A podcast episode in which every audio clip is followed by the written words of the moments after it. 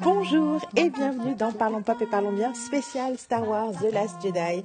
Voici la troisième partie de la longue conversation avec Sullivan et Dom.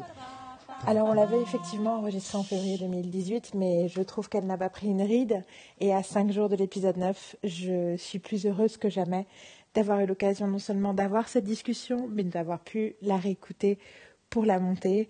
Et euh, je, suis plus que jamais convaincue de la pertinence euh, et, aussi, euh, et aussi de l'importance de la conversation qu'on a eue. Je vous laisse découvrir la dernière partie où on parle de plein de choses, mais on parle notamment beaucoup de Léa. Et je vous retrouve à la fin.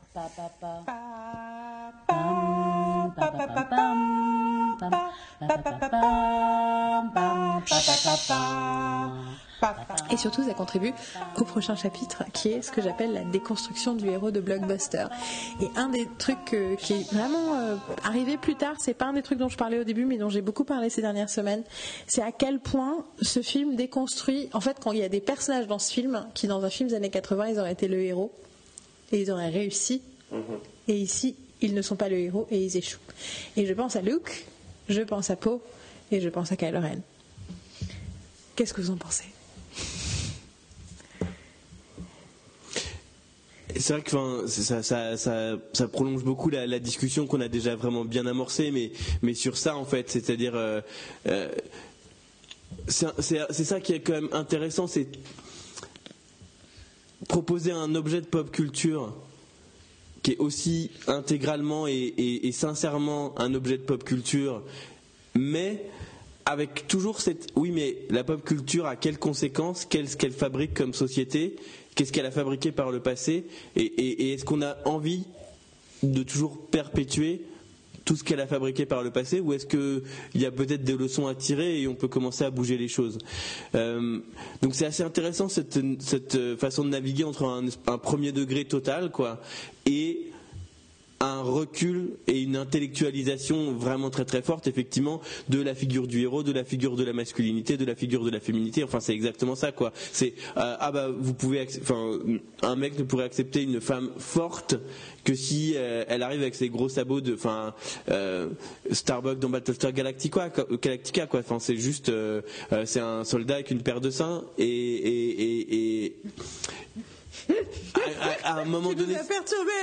Mais à un moment donné, ça a été une certaine étape, et puis c'est quand même vachement intéressant de, bah, de, de, justement, enfin, de déconstruire ces trucs de, de, genre et de, et de, et de, et de, non, mais alors l'héroïsme et la masculinité, et la masculinité, ça irait totalement ensemble, et ben non, euh, et, et, la force et la masculinité, la, enfin, et, et ça, ça brasse tous ces sujets-là de manière assez intéressante en, du coup proposant, eh, eh, ben non, on peut proposer d'autres figures, d'autres façons d'envisager des rôles modèles et euh, et d'autres façons de d'adresser ces problèmes-là aussi. Et de pointer absolument voilà les, aspects négatifs. Et en fait, je trouve que c'est rigolo parce que le pardon de peau euh, pour moi, peut être mis en lien avec le pardon, enfin le pardon, la tentative du pardon de Kylo Ren. Et, euh, mais avant, je voulais te demander ce que tu en pensais, toi, du Poe euh, Flyboy, qui, qui, en gros, dans un film des années 80, c'est lui le héros et c'est lui qui a raison, quoi. Ah, c'est lui le héros, ouais. Enfin, dans les films des années 80, je suis gentille, hein, parce que Jack Bauer, c'est pareil. Hein, mais... Qui t'apprend à la fin du set que c'est un Jedi et, c'est lui le héros, en effet, mais là, c'est. c'est lui qui a détruit la, la, planète dans le, Starkiller, Star Base. Euh, mais c'est bien, justement, c'est très très bien que ça soit pas pour le héros du film. Je trouve très très bien ça. Après, il est très beau et je suis très contente qu'il soit là. J'adore Oscar Isaac. Euh, euh, Rose, Finn, you're not dead! il est super sympathique. c'est un peu le cas par rapport à ce que tu disais par rapport à cette scène avec Laura Dern, c'est que globalement, Oscar Isaac est sûr qu'il pourrait globalement flirter avec une porte. D'ailleurs, c'est pour ça qu'à la fin, on, en parlera, mais à la fin, il dit bonjour à Ray et tout Internet a dit Ah, ils vont se mettre ensemble. Et moi, j'étais là. Please let him be gay. C'est un peu l'espoir qu'on a tous. ça, ça, a dû forcément vous amuser. la première ligne de dialogue qui dit à Finn Bon, attends, on va te trouver euh, des vêtements. Oui, c'est C'est Bon alors pardon, on t'a coupé la parole sur les euh, déconstruire les bah, héros. Déconstruire, mais heureusement que c'est pas euh, c'est pas Poe le héros. Et en effet, dans les années 80, ça aurait été Poe le héros à la limite sur un malentendu film, mais euh, certainement pas Ray. Ray, ça aurait été euh, la La bonne copine. la bonne copine à sauver. euh, Et qui sauve tout le monde aussi en faisant un truc bien, mais soit elle se sacrifie, soit elle est quand même, elle reste à la maison pour attendre. Et euh, je crois que ce que ces films euh, nous apprennent, c'est pour les personnes qui chez eux écrivent leur scénario, c'est faut quand on crée sa diaspora de personnages et qu'on a une hésitation sur le personnage principal, bien réfléchir à qui est vraiment celui qui est le porteur, euh, le plus porteur du thème, le plus porteur de, de ce que tu veux raconter. Là, il n'y a pas mieux que Ray pour euh, raconter ce qu'on a à raconter. C'est de par euh, sa caractérisation, mais aussi par- de par son genre, de par ce qu'elle euh, apporte en tant que personnage féminin. On en parlait dans l'épisode 7. de sa façon de réagir par rapport à l'aventure qui se présente devant elle n'est pas du tout la même que celle de Luc euh, dans, dans l'épisode 4. On va me dire que c'est la même chose. Et c'est pas du tout le même refus de la quête et pas du tout pour les mêmes raisons. Et c'est ce que tu disais sur le pardon et la tentative de pardon. c'est La, réconciliation, la tentative de réconciliation, ouais. Il y a, euh, tous les personnages masculins veulent éliminer quelque chose. Euh, même Luke à la fin, quand il va face à Kylo Ren et que t'as Leia qui lui dit tu vas essayer de le euh, et qui lui dit non je viens pas pour je viens pour en finir et Kylo qui lui dit tu veux essayer de me faire repasser du côté euh, lumineux toi aussi? Il fait non. Euh, tous les personnages masculins ont un côté très euh, on va éliminer le truc on va éliminer le truc on va éliminer le truc. Et les personnages féminins du 7 au 8 c'est toujours on va essayer de les retourner parce qu'il y a peut-être une chance. Euh, Ray, je vais, je vais quand même tenter, on ne sait jamais. Euh, à la fin, euh, Holdo, euh, bon, il est un peu con, mais on l'aime bien. Euh, en parlant de peau, il y a, je crois que ce qui prédomine sur les personnages féminins, et ça en dit beaucoup sur la manière dont on les aborde de manière générale, c'est qu'il y a une bienveillance générale envers les autres. Et c'est ce que dit aussi le film à la fin, c'est que c'est par la bienveillance qu'on va s'en sortir en fait. C'est à sauver ce qu'on à, à sauver ou essayer de sauver ce qu'on aime. Puis après on verra. Ça rejoint ce qu'on disait la dernière fois sur, euh, sur le monomythe et la variation du monomythe. C'est-à-dire qu'à quel moment ça, donné on est dans la on, déconstruction. on- on re- on- on continue le cercle sans fin jusqu'à la fin des temps. Et, euh, et euh, là, un coup, le côté clair prend le dessus. il dit, Je vais totalement détruire et exterminer jusqu'au dernier bout de côté, euh, de côté négatif. Et puis après, c'est l'empereur. qui dit, Je vais exterminer jusqu'au dernier Jedi. Et ben, en fait, l'équilibre dans la force, c'est probablement pas ça, en fait. Et ça, c'est et, et ça, c'est un point de vue totalement pas masculin euh, de de pas dire on va, je vais juste exterminer celui qui est en face. Et le point de vue masculin poussé à son extrême, tu l'as, encore une fois, même si j'aime pas trop sa prestation, par le personnage De Benicio del Toro. qui dit un coup vous gagnez, un coup il gagne. Bon, bon, bon. Tu pousses le truc jusqu'au cynisme total de ce personnage qui dit oui, bah, de toute façon, ça se passe tout le temps comme ça. Un coup c'est vous, un coup c'est eux. Et t'as donc ces personnages féminins qui avancent et qui disent bon, bah, peut-être arrêter les conneries en fait. Et euh, c'est rigolo parce que je, euh, sans vouloir euh, pousser vraiment la discussion là-dessus, parce que voilà, mais c'est à l'heure de MeToo qui commence comme un, qui un mouvement basé sur l'expression d'une réalité, l'expression de quelque chose de personnel qu'on n'a pas eu le droit de dire, et qui, mais qui se transforme. Dans certains cas, et c'est normal, je pense que c'est un, peu quand il y a un truc aussi qui a été ignoré pendant tant de temps, euh, c'est normal que ce soit un peu violent, mais qui se transforme quand même comme une, espèce de, déclaration de désir d'annihilation totale de tous les hommes qui ont jamais fait quelque chose. Et quand je parle de faire quelque chose, je parle pas d'agression sexuelle, parce que ça, bon, voilà. Euh, mais voilà, faut, faut bien savoir quand tu es une femme féministe euh, de mon âge, tu as conscience que énormément de choses que font les hommes et que disent les hommes qui sont en réalité devraient être inacceptables sont des choses dont ils n'ont pas conscience.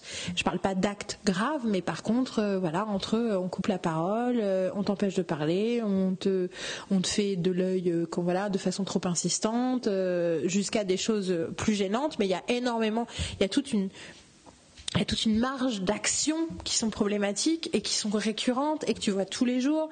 Et je parle même pas euh, des gens qui souffrent de racisme euh, internalisé aussi, de choses où les gens ont même pas conscience de ce qu'ils font, mais toute la journée, enfin quand tu es une personne de couleur, chaque jour de ta vie, tu as au moins un truc, deux trucs, trois trucs qui t'arrivent qui sont euh, clairement racistes, mais pas toujours compris comme tels. La réconciliation, c'est quelque chose de nécessaire parce qu'à un moment,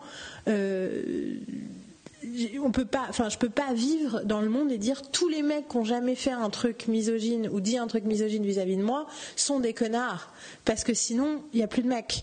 Euh, soyons clairs. Et comme moi, de l'autre côté du privilège, en tant que femme blanche, j'ai fait plein de choses, sûrement quand j'étais plus jeune ou même encore aujourd'hui, qui sont des choses dont j'avais pas conscience. Donc la réconciliation, la communication avec l'autre est hyper importante. D'où mon amour absolu de cette décision de Ray d'aller, mais littéralement dans la gueule du loup, et de euh, juste dire, mais en fait, on va juste tester la méthode de pas juger, d'essayer. Et pour moi, quand je, crois à une possibilité de rédemption de Kylo Ren, mais ça peut pas être une rédemption, comme tu l'as dit, qui est liée à Rey qui le sauve. Rey peut pas le sauver. Il doit se sauver tout seul. Je pense, vous avez vu Dollhouse? Il y a une ellipse incroyable dans la fin de Dollhouse, je sais pas si vous vous souvenez, mais l'immonde salaud euh, tueur en série qui est Alpha, que vous voyez comme Alpha, l'immonde salaud tueur en série, et dans le dernier épisode où tu es dix ans après, tu vois Alpha arriver et tu dis Oh mon Dieu! Et là, Echo le voit et fait Hé Et ils se font un énorme hug. Et il est de leur côté. Et ils expliquent jamais ce qui s'est passé. Juste lui, il a changé de côté. Et du coup, et j'ai toujours trouvé ça. En plus, Alan Tudyk, on l'adore. Mais ce truc-là, j'ai toujours trouvé ça génial. Et moi, j'y crois à fond à ça parce que c'est nécessaire. Parce qu'on ne peut pas condamner. On peut, par contre, les gens doivent prendre leurs responsabilités. Et Kylo Ren, il doit prendre sa responsabilité. Mais du coup, et après j'aimerais bien vraiment qu'on parle, que vous me disiez ce que vous pensez de leur relation à et Kylo Ren, mais du coup ce truc, cette tentative, et qui a quand même un effet assez conséquent sur Kylo Ren, je la trouve sublime quoi. Je trouve cet acte sublime. Je trouve le fait qu'en plus elle est littéralement dans une capsule juste avec son sabre laser et rien d'autre et qu'elle arrive littéralement au pied de Kylo Ren. Elle essaye pas d'arriver euh, en catimini ou en machin. Non, elle arrive dans le truc direct. C'est c'est un acte de bravoure assez conséquent quand même.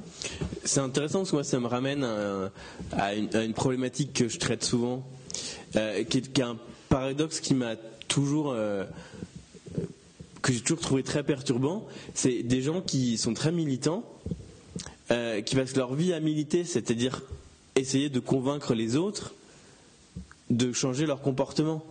Et qui sont toujours dans un rejet total de la personne qui a changé son comportement. Oui. Bah, non mais il y a 25 ans, tu tu t'étais pas vegan, viens pas, mais, mais tu l'as changé, mec. C'était ton but. Mais mais welcome, prends-le dans tes bras. Enfin, ce qu'il a fait, c'est dix fois plus difficile que n'importe qui d'autre. Comment et, et, si tu et si quand t'arrives à faire changer d'avis quelqu'un, tu lui craches à la gueule en lui disant mais t'es pas impur, t'as changé d'avis. Enfin, ça sert à quoi ce que tu fais avec du bacon, regarde, maintenant il mange que des légumes. Et c'est assez frappant en fait, et c'est très très très présent dans les cultures militantes en fait. Mais c'est très présent partout. Dan Savage, que je suppose que tu connais, qui a écrit, euh, qui, a qui écrit euh, sur euh, la sexualité et des un courrier du cœur absolument incroyable et des émissions de radio aussi, et qui est un homme homosexuel qui parle beaucoup de son mariage, de son rapport à la monogamie, parce qu'il est, il est pas monogame, enfin il vit en monogamie, mais ils ont une relation ouverte euh, très heureuse depuis 25 ans apparemment, et euh, il parle beaucoup de plein de choses très ouvertement. Il parle de cul tout le temps.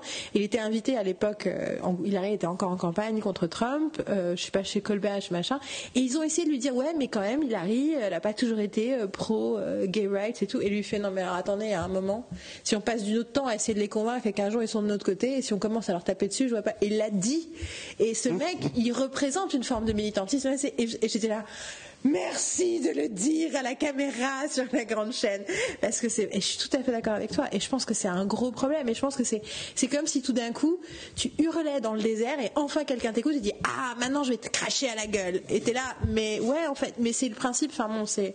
Pourquoi tu m'as pas écouté avant? Euh, je, je, suis complètement fascinée par ce qui se passe avec Tarantino en ce moment, où je trouve que Tarantino, qui est une des rares personnes à parler réellement et honnêtement du côté problématique de Weinstein, de lui, de son rapport à et qui s'en prend plein la gueule par rapport à tous les mecs qui ferment leur gueule et qui, qui s'en foutent, soyons clairs, et qui, du coup, eux, eux personne n'en parle, quoi. Et quelque part, je, je, suis tout à fait d'accord avec ce que tu dis, et je trouve que c'est hyper fort que, du coup, ils mettent en scène ce truc-là, et pas seulement un des trucs que je trouve fascinant dans leur relation, c'est que généralement, un conflit, c'est deux personnes qui veulent se détruire.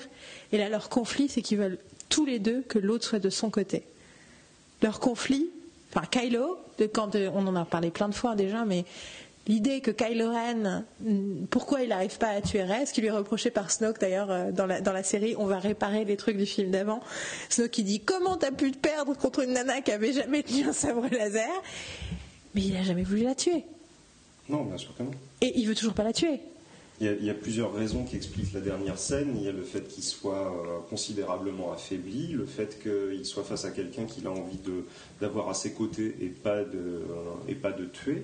Euh, L'une explique pourquoi il a un petit peu de mal contre Finn avant de l'expl- avant de l'expédier contre un arbre, et, et l'autre explique pourquoi il n'arrive pas. Il est fasciné. là. on, en, on en parlait déjà dans le précédent, ça va faire un petit peu redite, mais c'est pas grave, ça fait un peu un Previous Liam. Euh, la scène où tu les vois sabre contre sabre, euh, à ce moment-là, il est complètement. You need a teacher. il, il est complètement fasciné par Rey. Il, il sent qu'elle est extrêmement puissante et donc forcément il est attiré par ça. Et euh, je pense qu'aussi il a l'arrogance euh, de se dire que lui va réussir à, à l'éduquer comme Luke a, a raté euh, son éducation. Et qu'il y a aussi ce, ce clivage de génération qui est que lui veut pas forcément détruire absolument son parfait opposé quoi. Euh, et- Oui, c'est aussi un millénial malgré C'est tout. ça, exactement, Il euh, a beau être en colère, il perturbé pas- parce que parce qu'on l'a trahi. Euh, aussi euh, et que Oui. du coup ça euh, son envie de destruction est une envie de vengeance pas forcément une envie de destruction c'est pas la même chose quoi Euh, donc c'est c'est là que c'est c'est assez enfin que c'est intéressant de penser ça Alors vous en pensez quoi vous de leur relation? Dé- dé- Déjà de ce parti pris de base que c'est ils sont loin l'un de l'autre mais tout le film va être lié à leur communication ça c'est incroyable. Moi, le, le premier mot qui me vient en tête, c'est poétique, en fait. La façon dont c'est mis en scène, la façon dont, euh, d'un seul coup, tu as toujours une sorte de silence qui se crée. Il n'y a, quasiment pas de musique. euh, Il y a un parallèle entre, euh, entre les scènes. je pense surtout à la scène où elle est sous la pluie, elle est en train de regarder la pluie, et puis tu as Kylo Ren qui regarde derrière son grand panneau de verre, et il y y a aussi de la pluie quelque part, parce que tu vois des étincelles qui tombent devant, donc tu as une sorte de, de parallèle, on en revient à, la maîtrise visuelle du film, pour moi elle est, évidente dans des plans comme ça. Et je trouve ça, euh, je trouve ça beau parce qu'en fait, euh, là aussi, tu as un petit peu le même rapport entre Finn et Rey qu'entre Kylo et Rey. C'est quelque part il y a une certaine forme d'obsession de l'un et de l'autre. Euh, Finn parce qu'il veut, il veut la sauver, il veut qu'elle soit euh, à l'abri, il veut qu'elle- il veut qu'elle soit safe. et dans certains rapports masculins la possession Complètement. Tout à fait d'accord. Et, euh, et euh, comment dire Et Kylo Ren, dans sa version, euh, il y, a- une version euh, bienveillante mais euh, qui reste masculine, et l'autre la version abusive mais toujours masculine. Mais en même temps c'est rigolo parce que Kylo Ren et Rey pour moi il y a l'idée des surtout dans le point de vue de Kylo Ren mais pas seulement des amants maudits quoi. Il y a quand même l'idée du enfin tu vois allons nous suicider ensemble au haut de la colline vu que dans ce monde pourri. Il y a ce côté alors selon mon petit frère il n'y a absolument aucune tension sexuelle entre Rey et Kylo Ren. Thoughts? Je, je, je trouve cette proposition étrange Euh, euh, C'est pas filmé comme ça en tout cas. non la- la- la- C'est ça, parce que c'est à ce niveau de tension érotique, si vous voulez, euh, c'est quand même un acte manqué qui serait vraiment très très manqué. Quoi. Tu peux mettre quelque chose. euh, en que tu- Moi j'ai quelqu'un qui sont plus comme frère et sœur je fais On est d'accord. Ça me fait peur sur. Euh, oui, c'est ça. Ah non, mais ce qui est bien, c'est c'est mon pas mon petit, c'est pas mon petit frère euh, biologique, donc il n'y a pas de. de C'est pour ça. Alors. Même, non, non, non, non, non, non, c'est justement, je pense. Non, mais après, je pense qu'il y a, un, je sais pas le seul que je connais qui sont en déni total euh, de la, du romantisme et de l'érotisme de leur relation. Moi, je suis désolée, on est, on est, c'est Heathcliff et euh, Cath- Catherine, hein, c'est Léo de Hurlevent. Ah, c'est, j'ai jamais pensé comme ça, mais c'est totalement Léo de Hurlevent. Euh, Même esthétiquement, parce qu'elle est à côté de falaise. euh, ouais, c'est ça. non, mais Non, ce pour moi, la, truc de- di- enfin, la dimension érotique est, quand même, est vraiment, vraiment très, très forte. Et, et, et- mais, mais c'est, enfin, pour moi, c'est ce qui me restera du film, c'est ce que je me, c'est ce dont je me souviendrai le plus longtemps. C'est, c'est justement, c'est cette alliance-là aussi. C'est, que c'est, c'est un, c'est un lien qui est totalement intellectuel et en même temps totalement émotionnel et en même temps totalement érotique. Et, et, du coup, dont ils peuvent pas du tout se détacher. c'est presque une évidence que ce soit Snoke qui fasse le lien ou pas. Quelque part, il y a l'idée on est fait pour se parler, on est fait pour se comprendre. C'est euh, à la fois tellement beau et en même temps tellement euh, révélateur du personnage de Rey que quand tu as euh, comment dire Kylo qui réagit en voyant Snoke mort en disant viens on va on va diriger l'univers ensemble et tu la vois faire ah non, fais pas ça. Oui, elle essaye même pas de le convaincre, elle dit juste Ah non, ah mais. Non, pas encore. Et là, c'est pas elle qui dit pas encore, c'est le, le spectateur par ce prisme qui dit ah non, pas encore, hein. sérieux.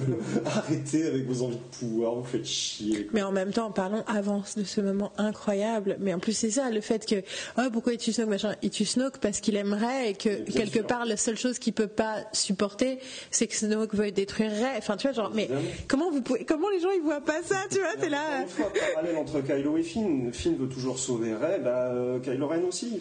Et à ce mhm. moment-là, elle est en danger, bah, rien à battre de Snoke. Il m'a appris tout ce que j'avais besoin d'apprendre, il est plutôt abusé. Mais ce moment où en un quart de seconde, il passe d'ennemi à allié et sont dos à dos et se battent contre les gardes et c'est naturel. Oh putain, ce moment où ils sont, c'est sublime. et ce qui est formidable, c'est que par rapport à ce qu'on disait sur cette tension sur le personnage de Kylo Ren, c'est que au fond de moi, je, l'espèce de machin n'a qu'une envie, c'est que sa rédemption et que et qu'il oh je suis oh, il est devenu gentil toi et donc à ce moment-là je, suis oh il est avec ils se battent ensemble et et en même temps le film est suffisamment intelligent pour garder la cohérence du personnage et de dire ben eh ben, il y a ses sentiments, il y a une alliance de, de circonstances, etc.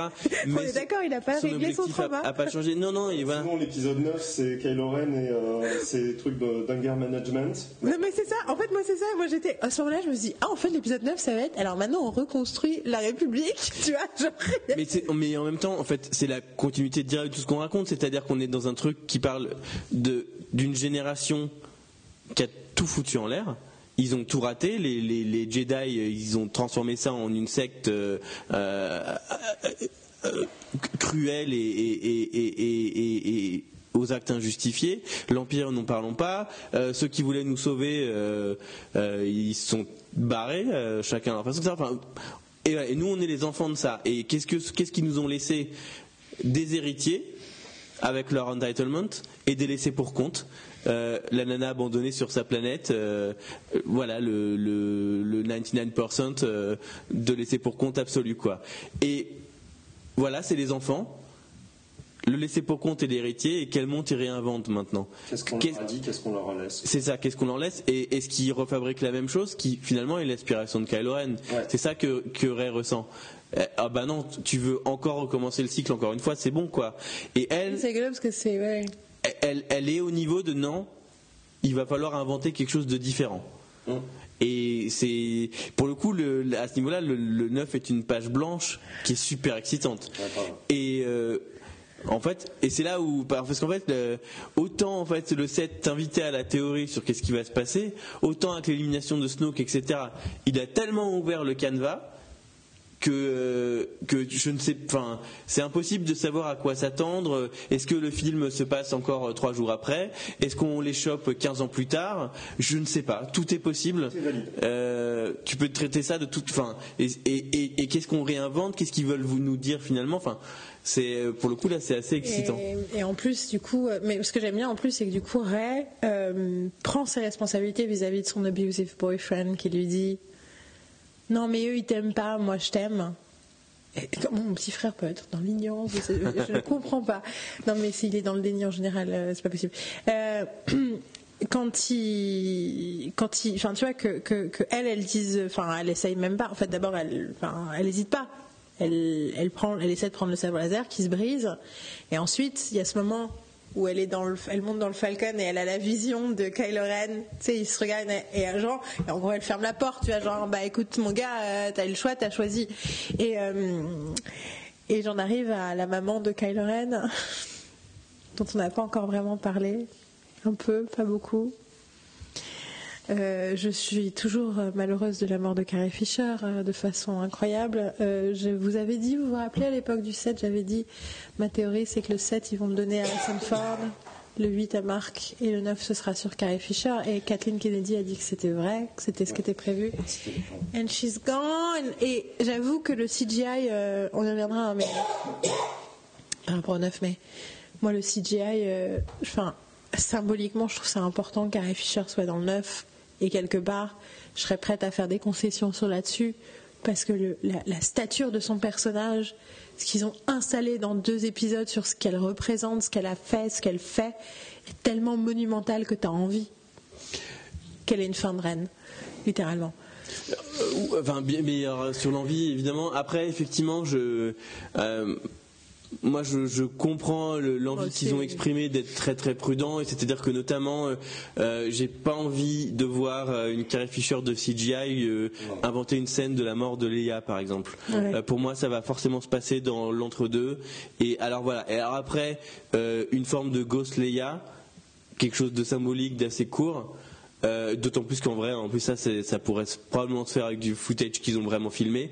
Euh, euh, ça me gêne moins et, effectivement, ça répondra à une envie que quand même à un moment donné, on voit sa trombine, quoi, et que et que et et que cette image vers lequel je pense quand même qu'il construisait et c'est pour ça mais de Ghost Luke Han et Leia ensemble voilà je, c'est difficile de pas penser qu'ils avaient cette- pas cette image en, en tête Ouais. Euh, Bah, ils les tuent les uns après les autres. On supposait que le dans le 3, ils allaient tuer Leia, de toute façon. hein.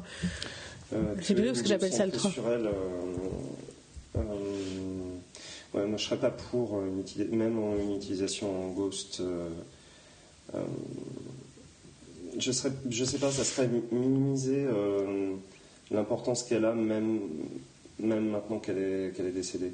Euh, forcément, sa présence. on- Tu peux pas faire un œuf sans avoir de conscience de ce qu'était l'IA et au-delà de ça, euh, de ce qu'était, ce que représentait euh, Carrie Fisher. Ce qui, est dingue et parce que ça nourrit cette discussion c'est que ils l'ont fait de son vivant en fait euh, à la fin de Rogue One et c'est ça qui, qui fabrique une espèce de mise en abîme assez délirante. C'était vertigineux, quoi, l'utilisation de, de son image d'elle jeune dans, dans Rogue One et d'apprendre quelques jours plus tard.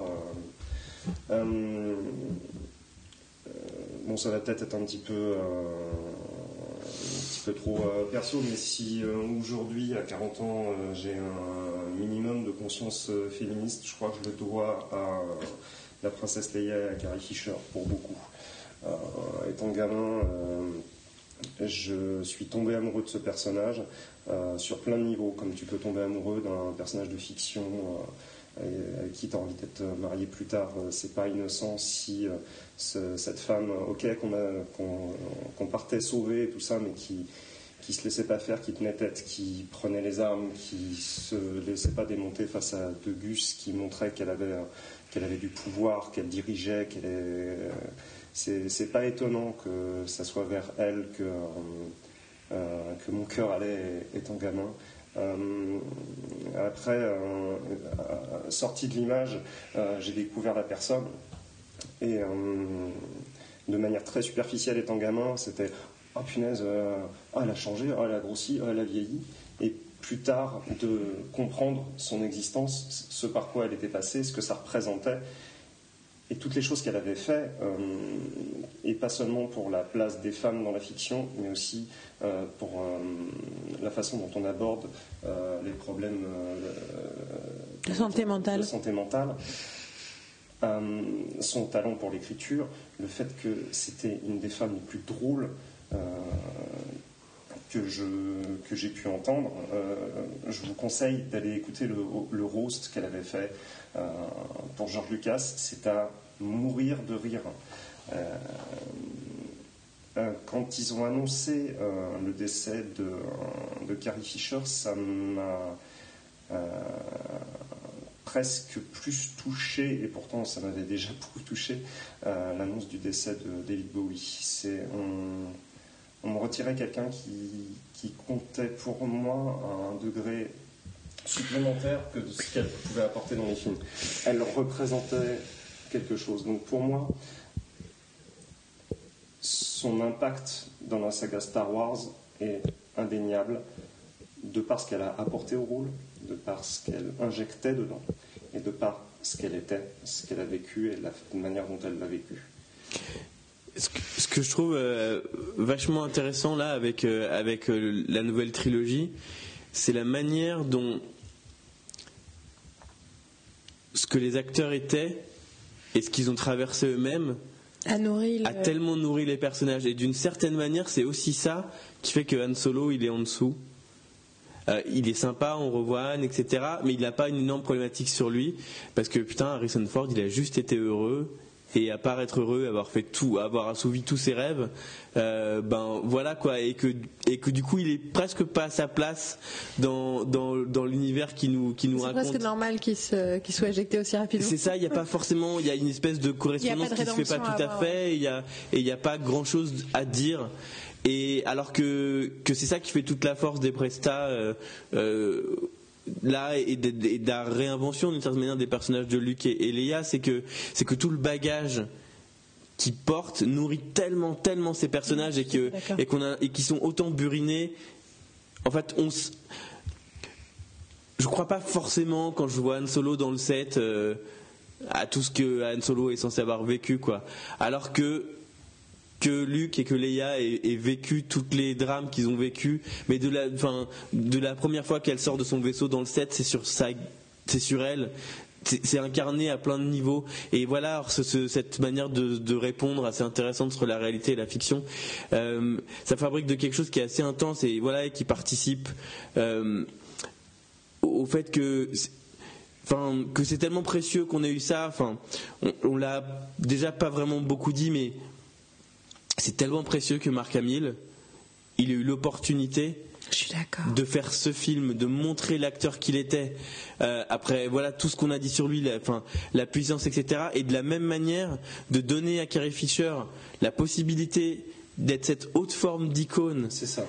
C'est un des trucs D'assumer pleinement son physique et de dire, mais justement, de la même manière que euh, Laura Dern, qui est, qui, qui, qui est, toute fine comme ça, je montre mon petit doigt, euh, peut être une femme forte et, et, mener une armée, et Leia aussi et, enfin, c'est vraiment très intéressant. C'est rigolo parce qu'il des trucs que j'ai lu récemment sur Twitter, c'est qu'il y a peu de choses que j'aime autant que d'observer comment Marc Hamill soutient et protège euh, tous les nouveaux acteurs de, Star Wars. C'est hallucinant le côté papa poule avec tout, et ils sont tous complètement euh, sous sa coupe de façon, mais de toute façon il est hyper actif sur Twitter et il passe son temps à parler d'eux et de toute cette nouvelle génération d'acteurs. De la même manière que clairement euh, Clary Fisher était la tante. Euh, c'est ça. Mais de toute façon, quand, euh, rigolote et destroy, mais tellement intelligente. Quoi. Quand Oscar Isaac parle de Carrie Fisher, t'as envie de pleurer. T'as l'impression qu'ils se sont pas énormément. Enfin, tu vois, ils ont des scènes ensemble, mais et sachant qu'en plus lui joue son fils spirituel, quoi, vraiment, parce que ça c'est un des trucs qui est frappant dans dans dans le 8, c'est que quand elle est inconsciente, ils sont quand même dans la chambre où elle est où elle dort avec Finn et Rose. Et, et Poe, il lui prend la main, tu vois, donc il a quand même un rapport assez particulier avec elle. Et c'est rigolo parce que dans, à la fin, quand t'as Finn qui dit non, on va s'en sortir, et dit euh, People believe in Leia. Mm. Ils le disent, et ce truc, et j'avais lu à, sa mort, il y avait plein de gens, il y avait quelqu'un qui avait écrit. Euh, tout le monde parle de Leia comme étant une icône et tout. Princesse Leia dit mais moi c'est Général Organa, cette femme d'un certain âge qui a la tête d'une résistance et moi c'est c'est quelque chose d'encore plus frappant. Et j'avais lu un truc récemment aussi cette année euh, qui dit, euh, qui disait euh, sur Twitter après Wonder Woman, la sortie de Wonder Woman, qui dit je suis tellement heureuse de vivre à une époque où les princesses de mon enfance sont devenues les générales de ma vie adulte, parce que Princess Bride est bien sûr le général de l'armée dans Wonder Woman. Et j'avoue que ça, j'étais là, oh, that's true.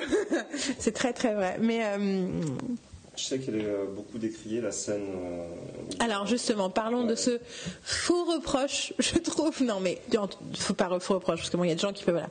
Mais ce que les, ce que les méchants euh, appellent Mary Poppins dans l'espace, qui est cette scène où on croit, au bout de 20 minutes de film, qu'ils nous ont enlevé Leia si tôt, trop tôt, et qu'elle est dans l'espace et que finalement elle arrive à se sauver toute seule. La, façon dont j'ai vécu la scène n'est peut-être pas forcément très. Euh, pas beaucoup de recul, j'imagine.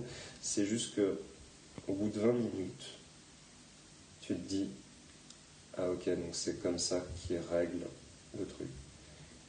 Et quand tu la vois exprimer la force d'une certaine manière et revenir dans le vaisseau, tout ce que j'ai en tête, c'est Ah oh, yes, elle n'est pas morte. Et c'est. à, à ce moment-là, pour moi, c'est viscéral. C'est juste, c'est du ressenti, c'est. Et même d'un point de vue visuel, je la trouve pas spécialement ratée cette scène. Eh ben, alors du coup, moi, je rejoins totalement ça, mais par contre, effectivement, en même temps, j'ai le. Euh, par contre, c'est vrai que c'est le moment du film où euh, où, euh, où le, la patate numérique et la et, ouais, ouais, et, et, où et où tu enfin voilà où et autant dans la, la, la scène du, du, du, du, casino etc justement mm. pour moi c'est une direction artistique. Autant là euh, il y a une gestion du mouvement du machin euh, euh, et donc c'est le moment du film qui je pense visuellement fonctionne pas pleinement ce qui participe à mon avis de construire voilà l'espèce de réaction au truc.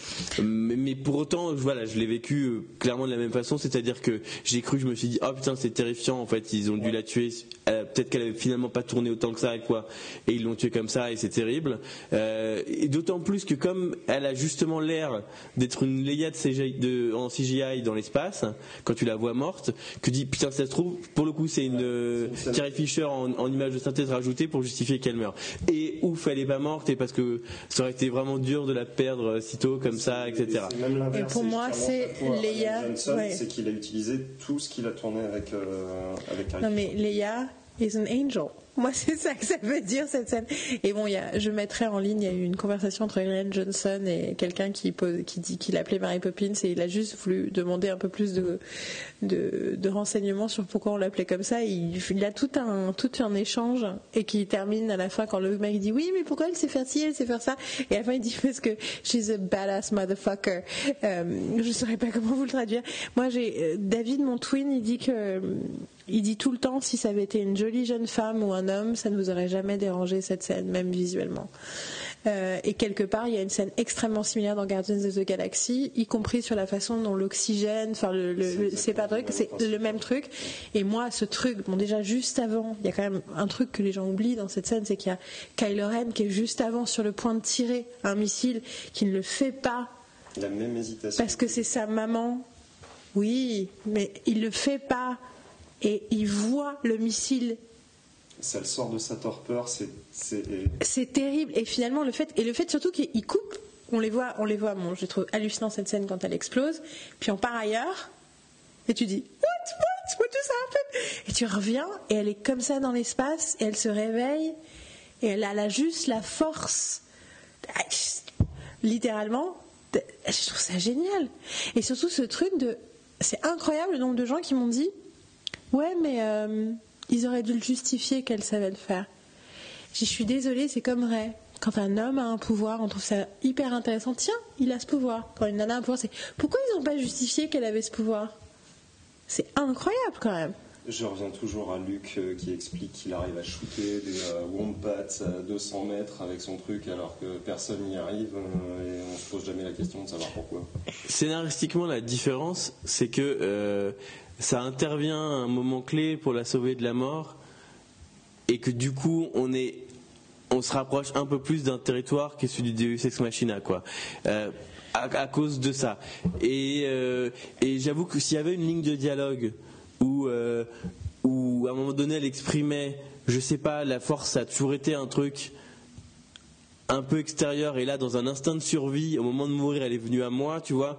Oui sauf que c'est je pense pas que ça va être un truc extérieur pour elle. C'est ça en fait c'est ça le problème c'est que on subodore qu'elle a jamais utilisé la force alors que techniquement ça fait 38 ans qu'elle le sait qu'elle l'a que c'est dans sa famille, que c'est ce que lui dit euh, Luke à la fin. Euh, il lui dit, d'ailleurs c'est génial parce que si tu relis ce truc-là en termes d'un homme qui essaie de convaincre une nana euh, de son pouvoir, c'est. il répond mais je, ne suis pas capable. De... Oui, il dit mais si tu peux être capable, tu ne sais pas ce que tu as en toi, crois en toi. C'est un truc, c'est un truc de féminisme de base, de comptoir un peu, mais quand même.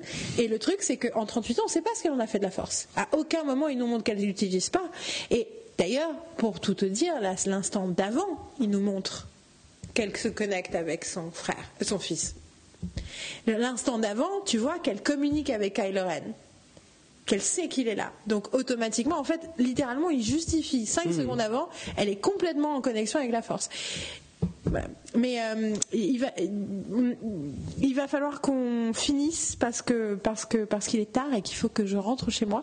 Du coup, j'aimerais savoir si que vous avez un, un truc dont on n'a pas parlé que vous voudriez absolument dire euh, tout de suite si vous semble essentiel. Euh, Je sais pas si je sais pas combien de fois je t'ai coupé la parole. Steven, faites un drinking game, vous voyez, moins que d'habitude, c'est clair. Je suis désolé, vous ne serez pas bourré ce soir. Je pense pas non plus. non. Euh, non, je, là comme ça, brûle pour point. euh, Alors, globalement, on a réussi à, à à peu près faire le tour. Je ressens pas de manque non plus.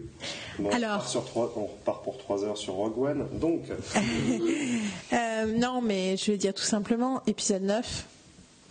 On a dit qu'on faisait pas d'attente. Euh, euh, je suis à la fois, je suis euh, content dans un sens que, euh, alors c'est triste à dire parce qu'il aurait peut-être fait du très bon travail. Euh, J'ai un léger doute quand même que ça ne soit pas Kevin, euh, Colin Trevorrow. bah, apparemment, c'est un peu, un peu un misogyne de merde quand même. J'avais Donc, pas du tout aimé je- Jurassic World. Je, je, je Euh, pense que ça n'aurait pas été super s'il avait été en charge de ça. Moi, après avoir lu l'histoire de Wonder Woman cette année, le comics, et qu'à la mort du créateur, il l'a refilé au plus misogyne du groupe, qui en a fait une secrétaire pendant 20 ans, tu vois, j'avoue que l'idée d'un gros misogyne qui prend en chargerait, ça me fait un peu flipper. Mais, mais enfin, assez clairement. Parce que, en fait, c'est pareil, on, on revient au tout début, mais il y a cette lecture euh, Disney, truc muche, machin, ne laisse pas la place à des auteurs. Voilà, ben, désolé, euh, The Last Jedi, Ryan Johnson, euh, ça a réglé cette question. Par contre, effectivement, si t'es pas capable de comprendre le discours qu'aujourd'hui la saga tient sur la place des femmes, sur la place des minorités, je pense que ça va être assez vite difficile. Et Je pense que Colin Trevorrow, c'est ce qui s'est passé. je pense aussi, et, je- et du coup, euh, j'en suis très content. Voilà, moi aussi. je vois pas spécialement d'autres. euh, Oui, c'est clair. euh, Et c'est ça, et et parce que je veux dire, je, on, je, je peux pas réconcilier ce que j'ai vu avec Last Jedi avec l'idée d'un- d'une espèce d'un truc industriel absolument horrible qui, castre, qui castrerait euh, tout auteur qui passerait par là. C'est juste le contraire. Enfin, d'une certaine manière, si Last Jedi est autant rejeté, c'est parce que c'est presque trop un film d'auteur par rapport à ce qu'aujourd'hui les gens peuvent attendre d'une grande saga euh, euh, blockbuster. Et euh, la preuve avec Solo, c'est que quelque part, en quel le mec s'est fait virer, enfin les mecs se sont fait virer, mais parce que euh, il faisait ce qu'il voulait jusqu'ici et que ça convenait pas du tout. Ce qui veut bien dire que quand le réalisateur ou un jour la réalisatrice euh, arrive au bout Yeah. du projet, c'est que quelque part elle a fait ce qu'elle voulait et que ça a convenu. Il faut, faut pas oublier que euh, viennent chercher les gens pour faire du Star Wars, que ça reste quand même une commande. Euh, c'est pas Ryan Johnson dans son, euh, dans son garage qui s'est dit tiens, je vais écrire un Star Wars.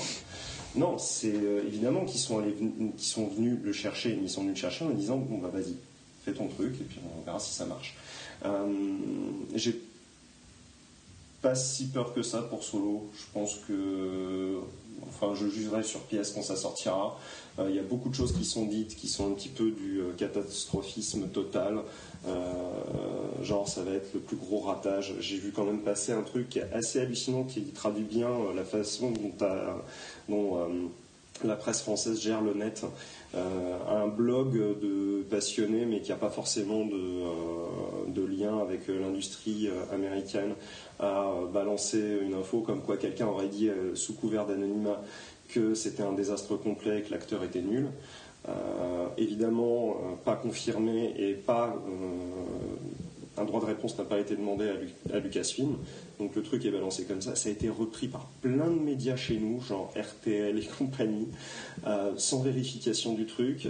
Et je trouve ça particulièrement honteux d'un côté de dire le net nous coule, mais d'un autre côté on récupère les merdes du net pour faire du clic. Bref. C'est clair. Euh, on jugera sur pièce. Je crois qu'il y a un trailer qui a été. euh, Ouais, ouais, mais genre, euh, moi, de- oui, oui, il est sorti il y a deux jours. J'ai vu le teaser du trailer, mais pas encore le trailer. Bah, moi, j'ai, moi, j'ai, moi, Non, s'il y a eu un teaser du trailer le- pendant le Super Bowl, et le trailer est sorti le lendemain, le lundi. Ah d'accord, Oh, il y en a qui sont au courant. Euh, moi, j'ai décidé du coup, maintenant vous savez, vous savez quel jour on est quand vous l'écoutez en novembre. Mais euh, nous sommes en février. Et c'est exactement il y a deux ans qu'on a enregistré euh, le long sur Star Wars 7. Mais euh, non, moi j'ai écrit sur Twitter, j'ai écrit sur Twitter, euh, j'essaye de ne plus jamais regarder les trailers des trucs que je suis sûre d'aller voir. Mhm. Mais là, 107 jours, ça va être dur. Et un des, une des nouvelles personnes qui me suit sur Twitter a écrit Viens du côté sombre, we've got trailers. ça me fait beaucoup rire. J'avoue que en plus, le, le trailer de, de la Jedi que j'ai vu m'avait quand même hypé à mort sans, euh, Sans te gâcher. sans me gâcher le truc la manière dont il jouait clair, sur. c'est euh, clair. On avait, on avait vu, le même. bah, celui qui se termine sur, euh, sur Kylo qui tend la main. euh, C'est ça. et, et- et ça posait vraiment bien les enjeux, mais sans vraiment. Enfin, en, en- Sans qu'on en- sache exactement ce que exactement, en jouant quand même un peu avec tes attentes, que c'est pas vraiment ce que ça raconte, mais en même temps c'est exactement ce que ça raconte. C'est ça, contrairement à Rogue One qui racontait un truc complètement différent que ce que tu as vu au final. Donc c'est assez Mais moi, j'ai, moi, j'ai vraiment, j'ai pas envie de, j'ai pas envie de les regarder. Mais après, si je tombe dessus, non, enfin, en gros, j'attends qu'ils soient en salle de cinéma, quoi, que je tombe dessus euh, au cinéma. Ouais, ouais, ouais. Mais euh, Mais Moi pour Solo, je- de toute façon, je serais content de voir euh, Glover heureux pendant Ah, la, durée du film. Moi, je me souviens de la même toujours. manière que qu'Ewan McGregor euh, fait presque passer la pilule de la prélogie parce qu'il est tellement content de jouer Obi-Wan Kenobi. mais. Qui faisait des bruits de sabre. Je sais, mais évidemment. Mais comme tous en fait, hein, tu sais, euh, Chris Pratt avait le même problème avec Pew Pew sur Guardians of the Galaxy. Ils étaient, ils ont tous ce problème. Je sais plus qui récemment Son encore. C'était Wedge Antilles, quoi. Donc de d'Iwan McGregor jouait euh, Wedge Antilles. Oui, c'est vrai. C'est vrai. Mais euh, non, ce qui était drôle, c'était. Enfin, ce qui me fait- moi, ce qui me fait rire, c'est le côté. j- j- J'étais réconciliée avec J.J. Abrams avec le 7. Et là, l'idée qu'il fasse le 9, je suis là. Euh. Hang on. je sais pas ce que j'en pense, en fait. Le, le problème que moi j'ai avec J.J. Abrams, c'est que je trouve que c'est quelqu'un qui pose excellemment bien les univers, mais qui finit pas très bien, généralement. Et Avec un peu de chance, il va appeler Joss. C'est le fantasme absolu de mon existence. Joss Whedon fait, fait parler Ray. Ah C'est vrai qu'assez vite. En plus, bizarrement même parce que ça date d'avant qu'on le voit, mais j'étais tellement séduit par la, la proposition graphique que j'ai vite fantasmé ah ils vont demander à Ryan Johnson de revenir directement pour le 3 et ça m'aurait bien plu. Bon, ils ont proposé de faire une autre trilogie à la place, Je ce qui est pense que d'un point de vue planning, c'est- c'est juste pas possible en fait. Parce qu'il s'est lancé dans l'écriture, euh, ils n'avaient pas fini la prod de, du set. La preuve, il- en fait, il a demandé expressément à J.J. Abrams que euh, Ray ne parte pas sur Acto avec euh, BB-8, mais avec R2, parce que ça servait son. euh, donc il a un. Ça a été, je crois que sa seule, sa seule influence sur, sur de set. En fait, de- si Force Awakens s'était passé exactement comme J.J. Abrams l'avait prévu, Elle part avec BB-8. si elle va sur la planète de, avec B8 et pas avec R2D2. Euh, et euh, Ryan Johnson a dit non, mais je préférais que dans le film ce soit R2D2. Euh, c'est ça? Oui, c'est ça. Et, euh, et que BB8 reste, reste là-bas. Donc il a, il a demandé à JJ d'inverser les robots. Et donc c'est Ryan Johnson qui demande pour son film d'inverser les robots à la fin de Force Awakens. Oui, tu as raison, mais sauf que le fait que pendant longtemps ça a été Trevorrow et qu'il est parti et que du coup ça change le planning, mais, mais voilà, enfin, de toute façon ça aurait probablement été quand même compliqué et on ne sait pas depuis combien de temps J. Abrams il bosse sur le truc en vrai quoi. Réalisé par J.J. Abrams, écrit par Ryan Johnson. Ou Joss Whedon, je vous le dis, c'est possible, tout est possible. Joss Whedon, il veut faire un Loners de Star Wars. Il a tripé sur Rogue One et il veut faire ça. Oui, mais il va faire comme tous les autres. Il commence par réparer les pots cassés des autres, et puis à la fin, il a son, son film. Moi j'ai un peu la- j'ai exactement la même ambivalence que toi, c'est-à-dire que que Bah, alias, quoi. non et puis enfin oui et puis enfin, Ryan Johnson m'a proposé quelque chose de tellement excitant euh, que J.J. Abrams me semble moins excitant euh, et que et que voilà il y a, il y a une espèce de petite balance est-ce qu'il nous ramène pas un truc de beaucoup plus normatif de Mais plus en même simple temps- mais On va pas avoir mal au ventre vu qu'on a dit que voilà, mais effectivement. et- on- Exactement, et puis c'est quand même intéressant, c'est parce que c'est quand même aussi quelqu'un de très intelligent et, et- et comment il se saisit de tout ce que Johnson a fait, euh, Johnson a fait sur le. Ça m'étonnerait. Il est trop intelligent pour tout bazarder. Bien, bien On sûr. est d'accord, c'est vraiment personne les Ray, on espère. Ah, c'est certain, ouais. Enfin, je- non, mais tu sais que le, le podcast que j'ai fait de Star Wars, les Oui, autres, ils étaient persuadés Ouais, ouais. et ils sont d'accord avec moi sur le film. Ils sont non, mais je pense quand même qu'on va apprendre quelque chose. pour, pour- c'est- c'est- c'est- et pour le coup, bah, justement, en fait, J.J. Abrams, il peut avoir plein de défauts sur certains points, etc. Il y a un truc qu'il maîtrise, c'est le personnage. Oui. Il ira jamais contre le personnage et on l'a expliqué dans ce podcast pourquoi pour le personnage de Ray, c'est la réponse la plus émotionnellement forte Mais à cette question possible. Donc il n'ira jamais descendre le niveau d'émotion. J'ai adoré d'ailleurs quand Kylo Ren lui dit, mais c'est pour ça que ce speech est tellement touchant, même s'il est he's being an abusive boyfriend, mais c'est aussi une déclaration d'amour quand il lui dit you don't belong in this story. C'est tellement génial. Oui, c'est aussi une réponse à ce que nous raconte Star Wars depuis le début, c'est que c'est une histoire de famille. Là, c'est qu'est-ce que tu fous là, quoi? Et là encore, euh, euh, on est reparti. on- Non, mais c'est on n'a plus rien à dire sur ce film. c'est reparti. Un- c'est- ça va avec la critique de la masculinité, mais la, la- la critique du mythe du sauveur en fait. Euh, du Napoléon euh, ou du De Gaulle pour parler en langage franco-français, mais oh il y a un mec, un, un- un- élu, The One, à la Matrix, euh, à la Luke Skywalker, qui va nous sauver. On attend The One, et, et, et, et ça c'est une remise en cause qui est aussi vachement intéressante. C'est rigolo parce que Joss Whedon était invité dans un truc il y a un an et un peu moins d'un an. Et il parlait du fait qu'on lui disait ouais tu dois être trop content les super héros maintenant ils sont partout c'est ton truc et tout. Et il disait bah en fait moi euh, ça fait longtemps et de plus en plus que je suis euh, pas confortable avec l'idée de l'adoration d'un héros. Et il dit si vous regardez mon œuvre toute, même Buffy, en fait, ce, que, ce qui me passionne, c'est des gens normaux qui se serrent les coudes et qui essayent d'avancer ensemble. Et c'est rigolo parce que Justice League fait vachement ça, avec plein de défauts. hein. mais il y a vraiment, tu sens la volonté de, en fait, ça marche pas. Si on n'est pas, c'est pas un one, le one tout seul sans les gens autour, ça sert à rien. Et quelque part, c'est pour ça que je dis Just Whedon. Et non, parce que pendant des années, je me suis battue avec les fans de Alias en leur disant que euh, c'était moins bien que Buffy.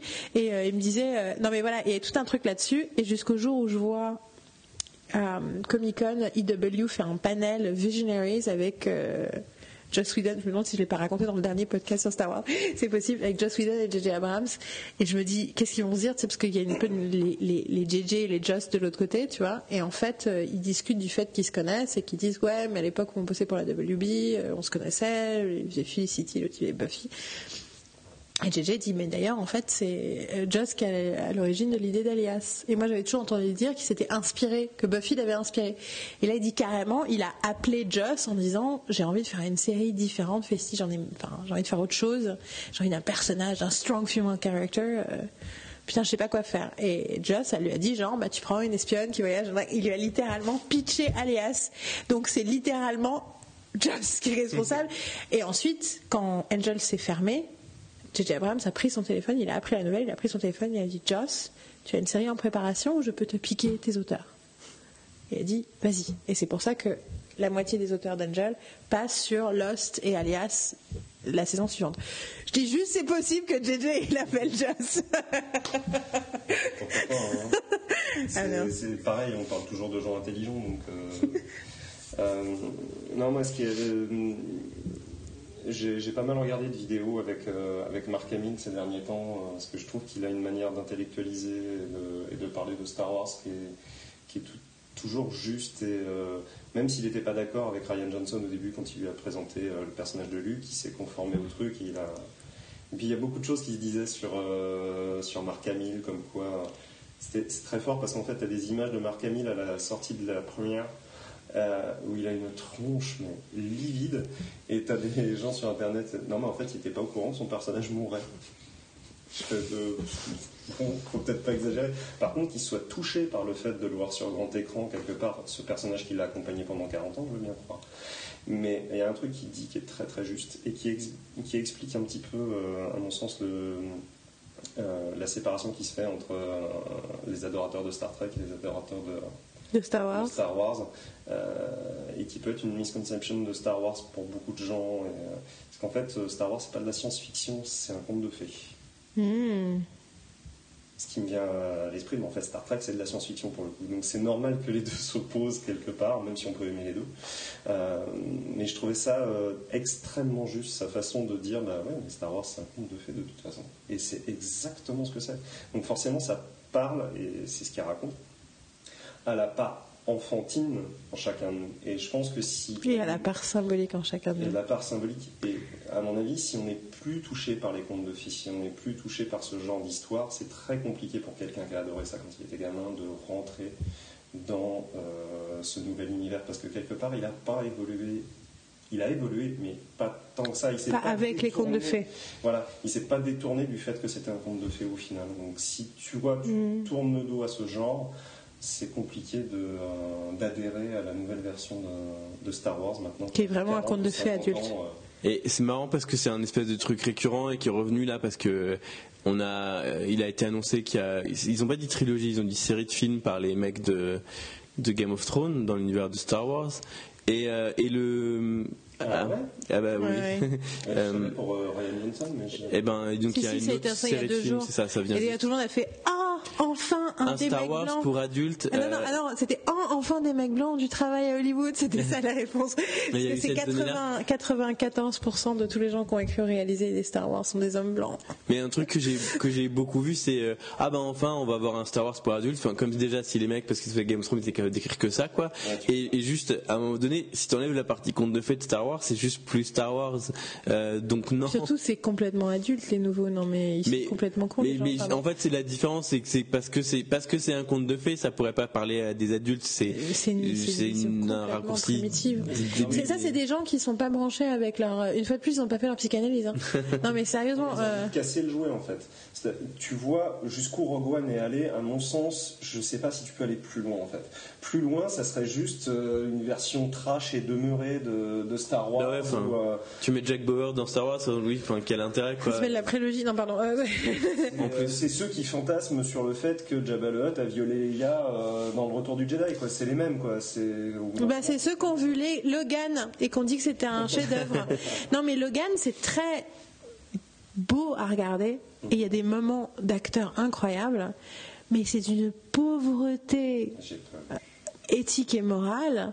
Et le fait que tout le monde dit enfin un film de super-héros qui est un vrai film, bah oui, parce qu'ils sont méchants, Mais ça, ils il y a- sont pas cool, il y a une et ils sont aspiration au tristes. cynisme, euh, Ah non, mais c'est ça. qui est c'est- assez délirante, qui qui enfin, moi qui fait que je j'arrive pas à aller vers Game of Thrones, mais euh, euh, Avec toutes les qualités que la trilogie a, euh, c'est pour ça que les gens ont tellement, euh, portent tellement au nu euh, la trilogie Dark Knight. Quoi.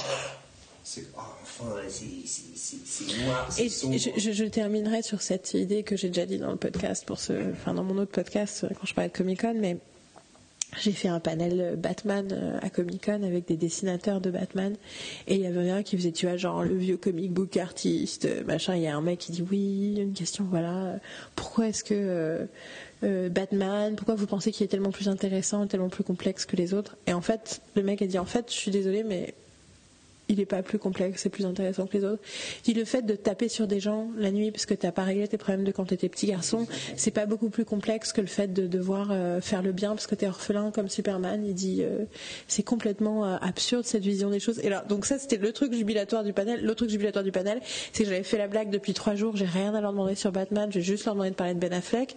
Et en fait, naturellement est ressorti à un moment. Quel est votre Batman préféré? Donc ils ont dit ouais les films c'est pas notre truc. Ils expliquaient en tant que comic book artiste les films de super-héros on a l'impression que c'est, ça va pas assez loin ce qui est logique. Il dit mais à choisir. Et ils ont tous les trois dit Ben Affleck. Et j'étais mort de rire parce qu'ils ont dit il, incarne le rôle comme aucun autre n'a pu et donc c'était quand même la grande victoire de ce, de ce panel. C'était les vrais comic book artistes les gens qui vivent avec ces personnages. Ils n'ont pas les mêmes opinions que les fanboys. Et je trouve que c'est une jolie euh, métaphore avec comment les gens ont investi des trucs dans Luke, alors que Luke, quand tu réfléchis un peu au spoiled brat qu'il est dès le départ, le fait qu'il soit dans l'autocomplaisance totale et dans le, syndrome du martyr, c'est pas super étonnant. Ça va un peu avec le personnage quand même. Et encore une fois, enfin, je me suis un peu épanché dessus, mais vraiment la prestation de Marc Hamill est vraiment Remarquable. et remarquable dans ce film. Et c'est vrai qu'il se traite tellement la casserole de mauvais comédien, c'était le moins bon des trois, soi-disant. Euh, non, il avait le rôle qu'il avait et il a, dû, il a eu du mal à s'en sortir. il avait le directeur d'acteur qu'il avait. Ouais. C'est ça. Et euh, un peu le quotient émotionnel d'une huître, euh, avec toutes les qualités qu'il avait, parce que tu sens qu'il a envie d'y aller, tu sens qu'il a envie de le faire, tu sens qu'il veut être euh, féministe quand il, quand il a Leia, tu, tu sens, je pense que tu peux le taxer de beaucoup de choses, mais pas de mauvaises intentions, euh, Georges Lucas. Et puis surtout, on- à vie, je le remercierais d'avoir, d'avoir créé ça. Ça, c'est D'avoir eu la foi de le faire, quoi, d'avoir eu le courage de le faire, parce que putain, euh, c'est dur hein, de créer euh, dans un vacu, euh, dans une vacuité où tout le monde dit mais c'est quoi ton truc bizarre chelou qui veut rien dire. hein? c'est ça. Euh, et euh, Et- mais alors, du coup, c'est par rapport à notre discussion, enfin, c'est presque, c'est presque le sens que charrie Star Wars aujourd'hui, et c'est tellement plus intéressant dans le contexte actuel et dans le monde actuel que la saga porte un message de réconciliation et de comment je vais vers l'autre et comment je fabrique du commun et du collectif plutôt que de se complaire dans euh, ah mon dieu Trump a gagné les nazis sont de retour on va tous mourir euh, euh, partons au Canada. enfin voilà mais enfin so what? Mais je voudrais bon, on, on termine là-dessus So what? Euh, Je vais terminer plus simplement euh, en disant euh, qu'on vous trouve où on vous trouve, si on vous cherche. si vous savez pas où, vous me demandez. Toi, Sullivan, tu es plus sur les réseaux sociaux que Dom, qui en a déserté un peu. Et je traîne toujours sur Twitter quand même globalement. Donc voilà. Donc il y aura les, les, façons de vous trouver tous les deux Enfin, d'homme, pas vraiment, mais un peu. Pour trouver son ghost. J'en ai eu marre de. Je réserve mes, euh, mes traits d'esprit et d'humour euh, aux gens que je croise. Dans la vraie vie euh, Dans la vraie vie, parce que j'en ai eu marre de dire comme je l'ai dit sur Twitter. J'ai dit, je le dis sur Twitter. je le dis dans la vraie vie à des gens. Donc, avec un peu de chance, vous le croiserez. En tout cas, merci d'être, euh, d'avoir fait, d'avoir fait revenant. J'ai, quelques podcasts enregistrés avec toi il y a hyper longtemps que j'ai toujours pas mis en ligne, donc ils vont te réentendre à d'autres moments euh, sur des trucs qui sont devenus complètement hors sujet, mais on s'en fout. Je crois t'en as même où tu m'as tarquinisé, où tu euh, m'as recréé vocalement en CGI pour te répondre. Non, tu l'as pas fait celui-là? Dans votre podcast de First Reaction à Mary Poppins, c'était génial, hein, franchement. Ben non, mais tu sais quoi, on a un podcast sur la première saison de Stranger Things. ah oui, carrément. C'est ça. et qui mérite, et qui, sachant que la saison 2 en mériterait un aussi, mais bon. Euh, je voudrais euh, dédier ce podcast à la mémoire de notre princesse, Carrie Fisher. Notre générale. Ouais, mais quelque part c'était beau dans le générique qui disent To our princess. Quelque part il y a quelque chose de magique, mais oui, c'est notre générale. Et euh, merci pour toutes ces idées passionnantes. Et puis, ben, vivement le neuf. On s'arrête comme ça, c'est mieux. Bon, il est quelle heure?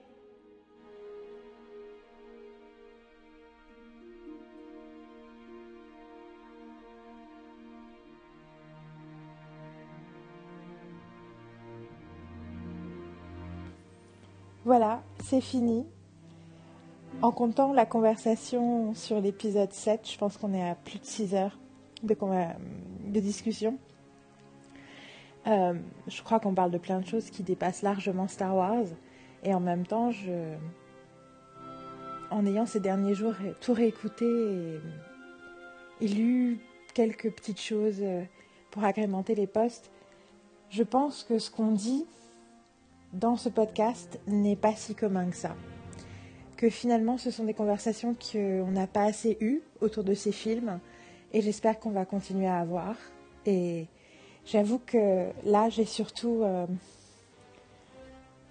un, grand point d'interrogation dans la tête parce que dans quelques jours, je vais voir l'épisode 9 et je verrai ce qu'il en sera de la fin de cette trilogie.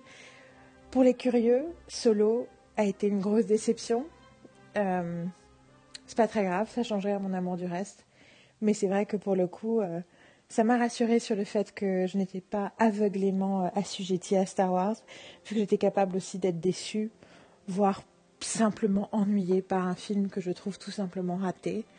Donc oui, Solo, euh, Solo était raté, mais ça n'en rend que l'originalité, la force, l'importance, l'inspiration qui se dégage de Star Wars 8 et de Star Wars 7 que plus flagrante c'est pas si facile que ça d'écrire une grande histoire Star Wars et, et JJ euh, dans le 7 et Ryan dans, dans le 8 ont réussi. Euh, j'ai hâte de savoir ce qui va se passer dans le 9.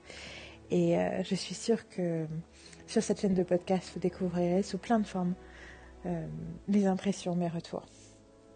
En attendant, je vous souhaite de bonnes fêtes. Je vous souhaite d'avoir des conversations aussi enflammées et passionnantes que celles que j'ai pu avoir avec Sullivan et Dom. Je vous invite à leur écrire à eux aussi. Vous pourrez les trouver euh, sur. Euh, quand je poste euh, les choses sur ma page Facebook, généralement je les tag. N'hésitez pas à leur dire toute l'appréciation que vous avez de, ce qu'ils racontent dans ces podcasts. Je voudrais aussi remercier Marine, ma meilleure amie et ma co-podcastrice de la semaine berlinoise, avec qui je vais probablement longuement parlé de l'épisode 9, pour avoir chanté avec moi ses intros, où vous entendrez aussi Dom et ses outros, on s'inspire largement de, de ce qu'avait fait euh, Jimmy Fallon et The Roots avec euh, le thème musical de Star Wars pour vous accompagner dans cette expérience merveilleuse. Le bout musical que vous avez entendu juste avant, c'est bien entendu le thème de Han et Leia, parce que c'était impossible de ne pas l'écouter. Pour terminer cette conversation avec le dernier film de Carrie Fisher, de son vivant. Voilà. Et puis, euh, et puis bonne fête, et puis, je sais pas, que la force soit avec vous.